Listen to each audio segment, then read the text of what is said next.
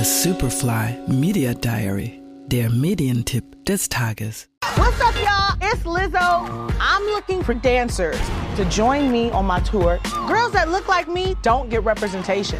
Time to pull up my sleeves and find them myself. we thick and we pretty and we know what we about. It's the battle of the big girls. To be a background dancer for Lizzo would just mean everything. It's showtime. Hey, ladies! What do we have in store? This is the fun part. I was always doubting myself, and I feel like that has been detrimental in how I approach dance. I'm realizing that I do deserve a spot on that stage. Lizzos Watch Out for the Big Girls ist eine Castingshow der etwas anderen Art. Hat man bei anderen Formaten bloß Chancen, wenn man sogenannten Schönheitsidealen entspricht, geht es hier um Body Positivity. Also darum, dass jeder Körper schön ist und unsere Gesellschaft nur einen verrückten Blick darauf hat, wie ein Körper auszusehen hat.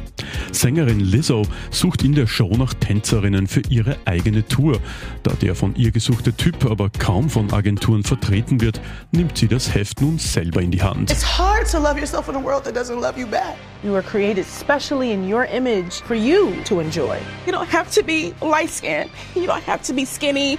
You're just beautiful the way you are. I need to challenge myself and step outside my comfort zone. Now I'm going into competition mode.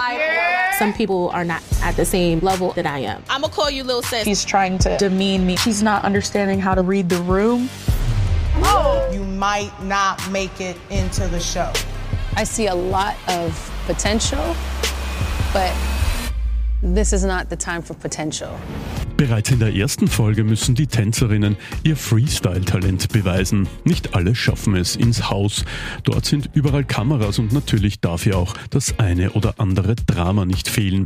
Was jedoch Watch Out for the Big Girls von anderen Castingshows unterscheidet, ist, dass auch Fehler erlaubt sind, solange man den Willen zeigt, sich zu verbessern.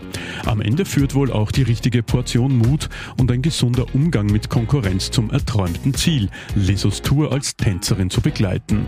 There's more than just one image of beauty. It's about to get real.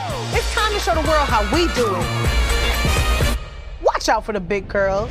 Patiently, quietly, faithfully, worship me. Lizzo's Watch Out for the Big Girls, jetzt auf Amazon Prime. The Media Diary on Radio Superfly.